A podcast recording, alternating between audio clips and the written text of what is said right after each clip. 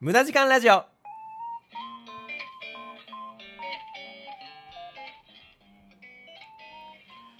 8月2日火曜日時刻は0時になりました。こんばんはアニメゲームを愛するオタクプログラマー略してオタグラマーの今瀬です。無駄時間ラジオこの番組は人生において無駄な時間こそ必要な時間であるをもとにお送りしております。さて、えー8月がね、えー やってきてしまったと。うんなんか知らないけどうちのあのー玄関の先にね。セミが死んでました。うん。まあセミがただ死んでるだけだと、まあ、皆さんね目にする光景かなと思うんですけど傘をねビニール傘をなんだろう玄関のあの窓枠のところにかけてたんだよ。でそしたらその傘のをね俺ちゃんとしまってなくてかあのなんだろう傘のあのー傘の部分が傘の傘の部分がってなんだ？傘の傘の部分がこうビラビラヒラヒラってなった状態で傘かけてたんだよ。そしたらその隙間にセミが入ってね、えー蒸し焼きになって死んでましたね。うん夏だなーなんてね思いました。さて早速なんですけどお便りが届きました。読んでいきたいと思います。ラジオネームマーイセさんからいただきました。ありがとうございます。なんか僕に似た名前の人ですね。えー今瀬今瀬さんこんばんは。初メールですと。ありがとうございます、えー最近悩み事があるのですが人に言いづらいので今瀬さんに聞こうと思います。ありがとうございます。えー私は炎上案件に巻き込まれ仕事仕事の毎日で辛いですと。おかわいそうだね。まるで俺を見てるかのようだ、えー仕事のしすぎで習い事もキャンセルすることが多くお金が無駄になってます。大してお金ももらってないのになんでこんなに働かないといけないのでしょうか？今瀬さんは仕事で忙しい時どのようにして乗り越えていますか？よければ教えてください。ということで、えー、まあ伊勢さんお便りありがとうございます、えーこれはですねえー、どうですかね？なんでこんなにお金もらってないのに働かないといけないのでしょうか、まあ、お金はもらってなくてもね、まあ、必要最低限はね働かないといけないと思いますのでねそこはね、えー我慢してくださいで今瀬さんは仕事で忙しい時などどのようにして乗り越えていますか？はいはいはいはいということなんですけどこれね今日思わず笑ってしまったんですよねなんて俺はくだらねえことに悩んでいたんだと。なんて俺はちっぽけなことに頭を悩ませていたんだと。僕は今日笑ってしまう出来事がありました。これをね、マーイセさんにもおすすめしたいと思います。えー、それはですね、ヒカキンの動画を見ること。はい、ヒカキンキッズです。ということで、ヒカキンさんの動画を見てください。特に、えーっとね、僕が今日笑ってしまったのが、8月1日に、えーちょうどね、出てた動画だと思うんですけど、ヒカキンさんが、なんかすごい、お金なくなったみたいな。動画出してて、なんかヒカキンさん夏お金なくなりますみたいな。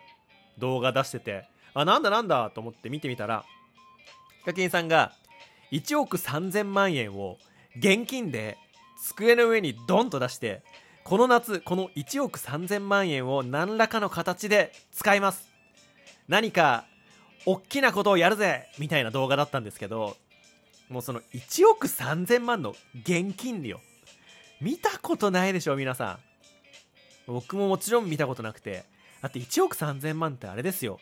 大体その一般的なサラリーマンが生涯年収生涯を通して稼ぐことができる金額っていうのが大体2億円って言われてるんですよね。っていうことはつまりそのヒカキンさんが机の上にドサッと出したその1億3000万円があれば大抵の人はもう一生遊んで暮らせるわけですよ。まあ、正確に言うと別に遊んで暮らせはしないけどまあ仕事しなくてもね一生暮らせるぐらいのお金がねそのヒカキンさんの 机の上にさドンと置かれてて俺もう初めて見たよ。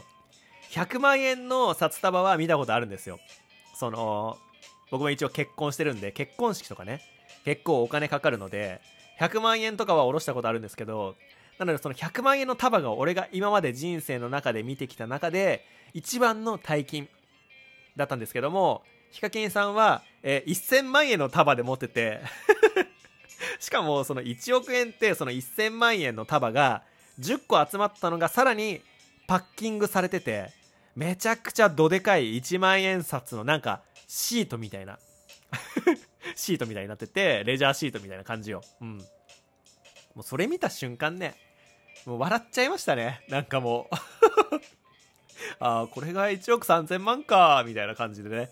えなんて俺は日頃なんかちっぽけなことで悩んでいたんだろうと。うん。ちなみに僕もね今日ねあの9時間かけてねえー、集計バッジをプログラムなんですけどね。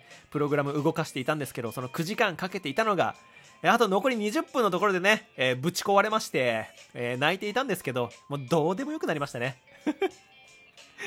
なのであのスケールのでかいものを見てください。これが本当におすすめです。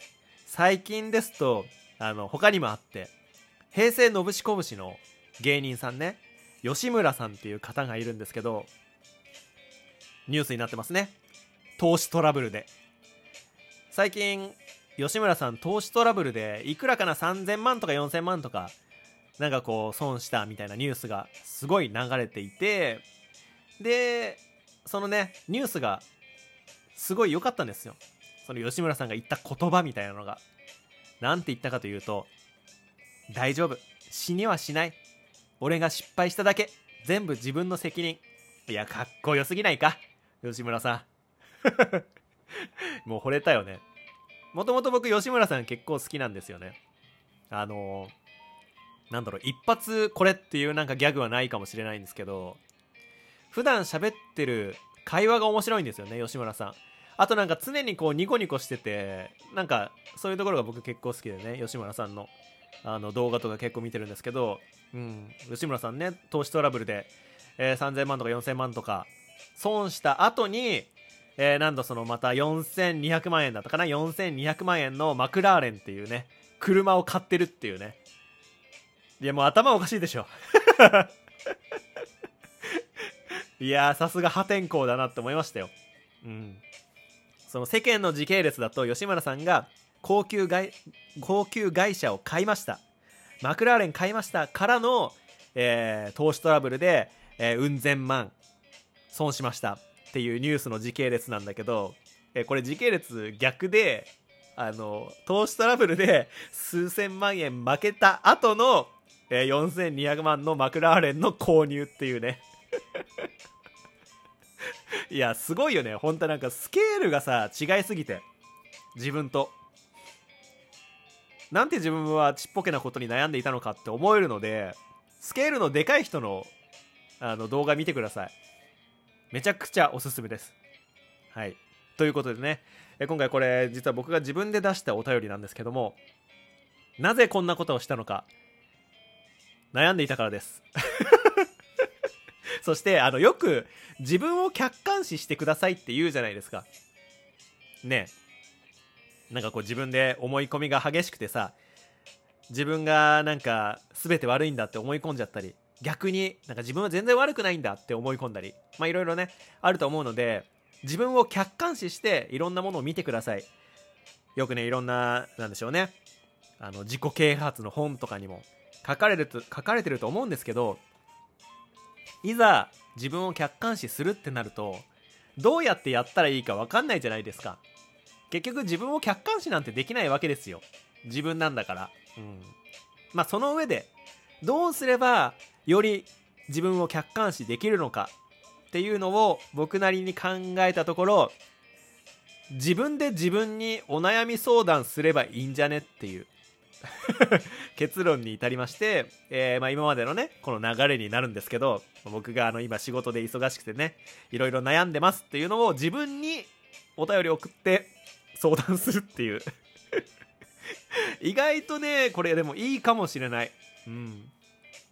特に良かったのがあのどうでもよくなるね、うん、いやいいのか悪いのか分かんないんですけどあの自分一人でやっぱこう悩みすぎてしまうとなんだろうねこう八方塞がりになってしまうのでこうやって、えー、声に出して自分自身にお悩み相談をするっていうのはかなり有効な手段なんじゃないかななんてね思いました。ということで皆さんよければ試してみてください。いるのか？試す人。うん。ということで、え今回僕が自分自身にお悩み相談した、えー、仕事が忙しくて辛いですとそんな時どのようにして乗り越えますか？というお便りなんですがこちらスケールがでかい人の動画を見ろということで。自分のね小ささを知ってその悩みの小ささをね、えー、知るっていうのは、えー、なんか結構ね僕にとって今回聞きました、はい、有効手段だったのでぜひぜひ試してみてください。さて無駄時間ラジオ今週はこの辺りで終わりになります。この番組では皆さんからのお便りを募集しています。お悩み相談から普通おた何でもお待ちしております。宛先は概要欄に記載してありますのでそちらからぜひぜひよろしくお願いします。また YouTube にてゲーム実況今瀬チャンネルも行っていますのでこちらもチャンネル登録よろしくお願いします。それでは皆さん今週も頑張りましょう。じゃあね。バイバーイ。俺は今日悩みすぎて朝5時に起きました。でも大丈夫。みんなも頑張ろう。